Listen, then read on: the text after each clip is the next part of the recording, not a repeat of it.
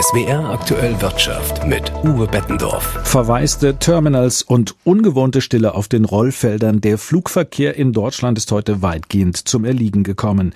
Wegen des Warnstreiks der Gewerkschaft Verdi sind heute praktisch alle Passagier- und Frachtflüge an sieben deutschen Flughäfen ausgefallen.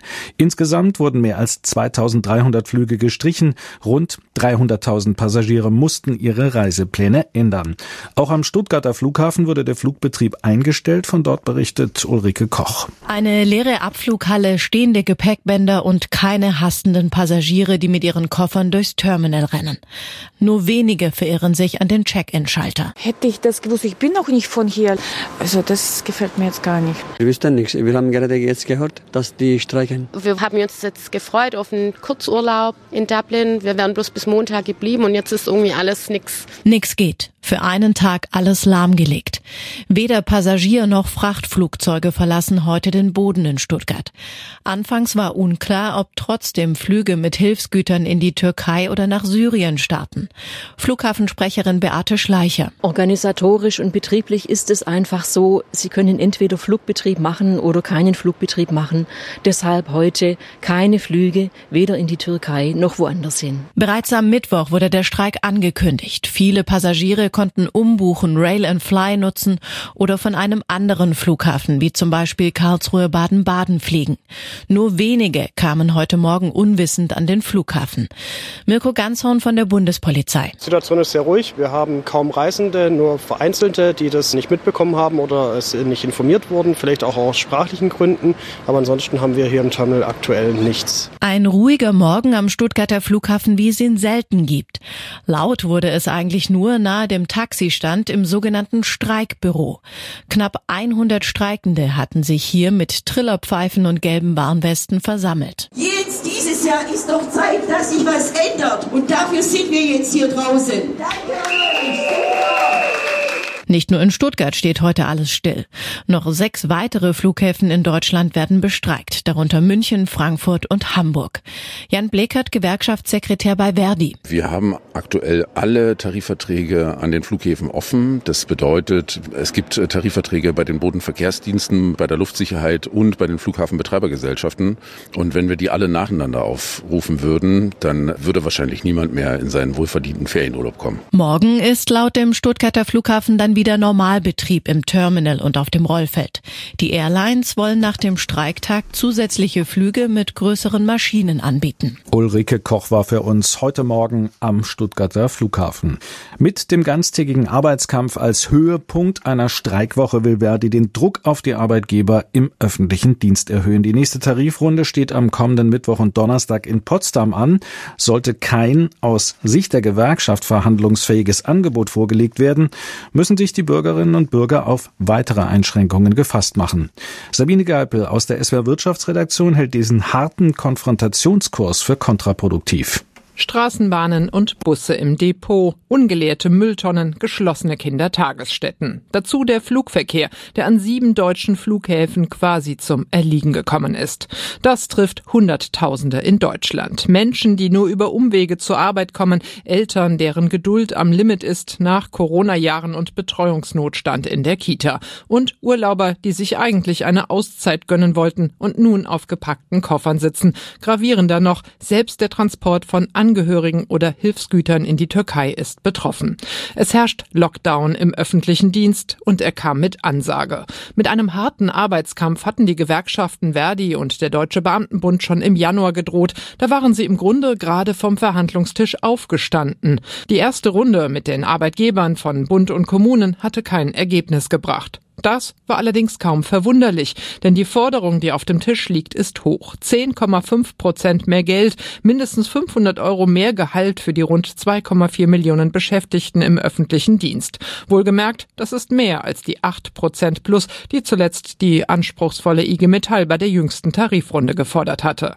Natürlich, eine kräftige Lohnsteigerung zu verlangen, das ist in diesen Inflationszeiten legitim. Und wenn Staatsbedienstete Sorge haben müssen, ihre Familien über Wasser halten zu können, dann sollte das zu denken geben. Trotzdem, wie viel mehr Lohn wirklich angemessen ist, welches Plus für die öffentliche Hand leistbar ist und auch welche Folgen ein hoher Tarifabschluss für das Gemeinwesen haben würde, das muss in Ruhe diskutiert werden, vor allem in diesen schwierigen, unsicheren Zeiten. Genau dafür sind Tarifverhandlungen da.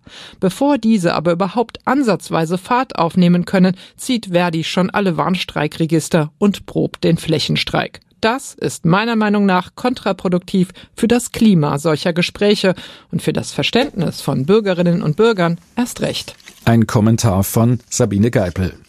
Die Luxusstrategie von Mercedes-Benz zahlt sich aus. Der Stuttgarter Autobauer hat im vergangenen Jahr einen Betriebsgewinn von gut 20 Milliarden Euro verbucht. Dabei hat der Konzern vor allem von höheren Preisen und der Konzentration auf teure Spitzenmodelle profitiert.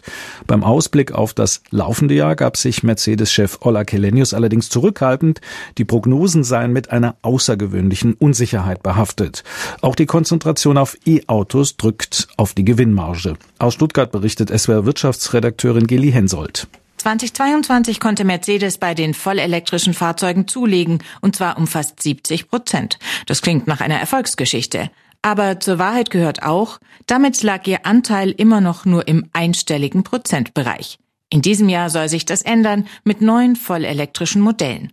Und nochmal mehr in Schwung kommen soll die E-Mobilität dann ab 2025. So Mercedes-Chef Ola Kilenius heute. Da ist ja dann der elektrische GLC und die elektrische C-Klasse dabei das ist ja das Segment, was das größte Segment ist von Mercedes, wenn wir nur die Stückzahlen uns angucken. Und das sind dann Fahrzeuggenerationen, die ja dann 25, 26 in den Markt kommen. Autoexperte Stefan Bratzel sieht den Stuttgarter Hersteller gut aufgestellt beim Umstieg auf die E-Mobilität, auch wenn die Absatzzahlen noch gering sind. Was die Autos angeht, ist man schon konkurrenzfähig. Die Fahrzeuge, die jetzt in den nächsten Jahren kommen, haben auch mehr Potenzial im Bereich der Elektromobilität. Aber es ist nach wie vor ein ganz schwieriges Unterfangen und es zeigt eben auch, selbst wenn man gewillt ist, in diesen Feldern voranzugehen, geht es nicht so schnell, wie man sich das vorgestellt hat. Im für Mercedes wichtigen chinesischen Markt macht dem Hersteller bei den E-Autos vor allem der Wettbewerb zu schaffen. Nachdem Tesla die Preise gesenkt hat, zog Mercedes bei seinem Flaggschiff der vollelektrischen S-Klasse nach. Gleichzeitig gibt es mittlerweile Konkurrenz von chinesischen Herstellern. Kelenius erklärte heute, der E-Automarkt in China sei in den letzten Jahren vor allem bei den günstigeren Autos gewachsen. Die Premium- und Hörersegmente und Luxussegmente sind ganz am Anfang der Marktentwicklung, sodass die Stückzahlen da oben für uns und andere Hersteller noch sehr klein sind. Jetzt werden wir Schritt für Schritt unser Produktportfolio ausbauen. So Schritt für Schritt werden wir organisch diesen Markt bauen. Felix Lee, Journalist und China-Experte, ist zuversichtlich, dass den Schwaben das auch gelingen kann, trotz der Konkurrenz durch chinesische Autobauer. Technisch kann Mercedes wahrscheinlich auch schon nicht mehr mithalten mit der chinesischen Konkurrenz, aber da ruft die Marke, da hat Mercedes sicherlich noch einen erheblichen Vorteil und wird den wahrscheinlich auch in absehbarer Zeit auch behalten. Eine Rolle dabei wird auch das neue Betriebssystem von Mercedes spielen. Kommende Woche will der Hersteller seine neue Softwarestrategie vorstellen.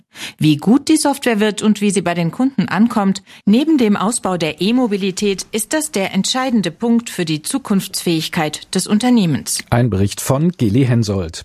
Mit einem Milliardengewinn im Rücken und der ersten Dividendenausschüttung seit vier Jahren bewirbt sich die Commerzbank für einen Wiederaufstieg in den DAX. Möglich wird das, weil sich der Industriegasekonzern Linde von der Frankfurter Börse zurückzieht und einen Platz freiräumt.